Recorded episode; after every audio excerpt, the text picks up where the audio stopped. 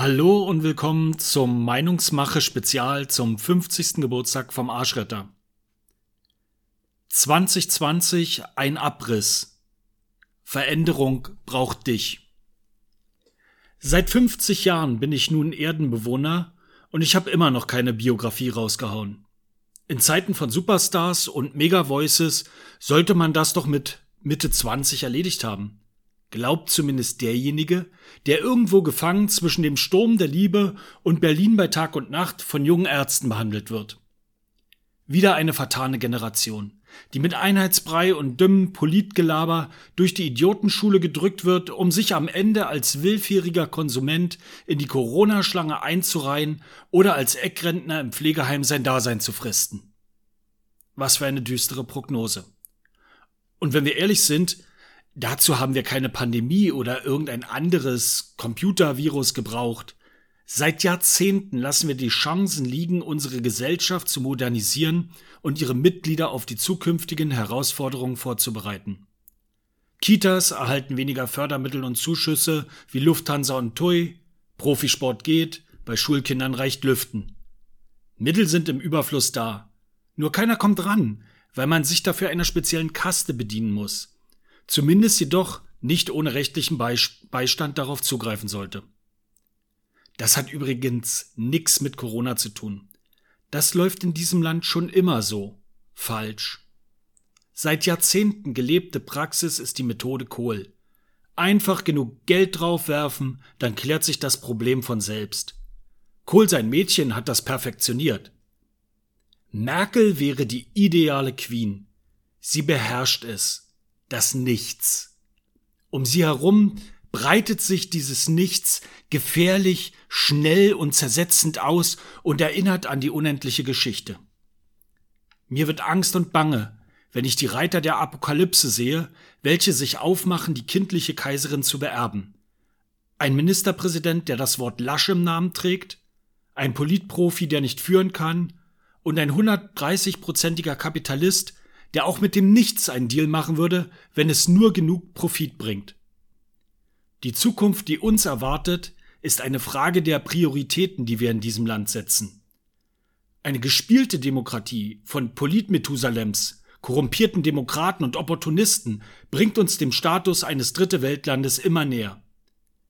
Wachstum um jeden Preis wird gern fatalisiert. Doch er ist gut, wenn es um die richtigen Themen geht das Wachstum unserer Kinder, deren Bildung und der Bereitschaft zu erkennen, dass es dieser Kugel, auf der wir leben, völlig egal ist, wann sie endlich wieder Ruhe vor uns hat. Schauen wir uns um auf dieser Welt, dann hat das Land der Dichter und Denker nicht nur seinen Führungsanspruch bei vielen Themen verloren, es hat ihn schlichtweg nicht mehr verdient.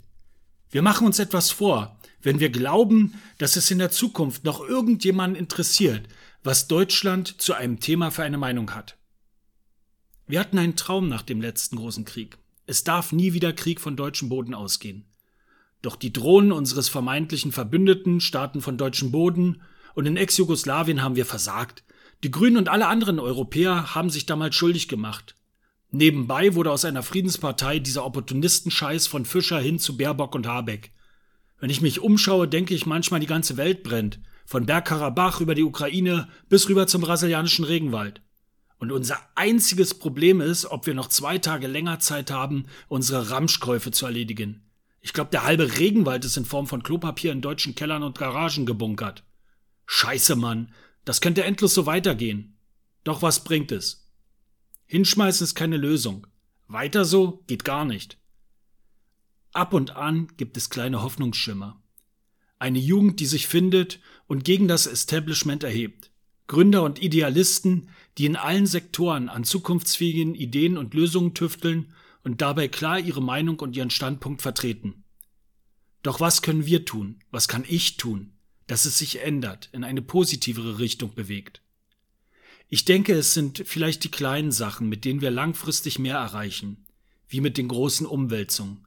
Sie sind leichter vorstellbar und für jeden Einzelnen umsetzbar ohne dass er oder sie das Leben komplett umkrempeln muss.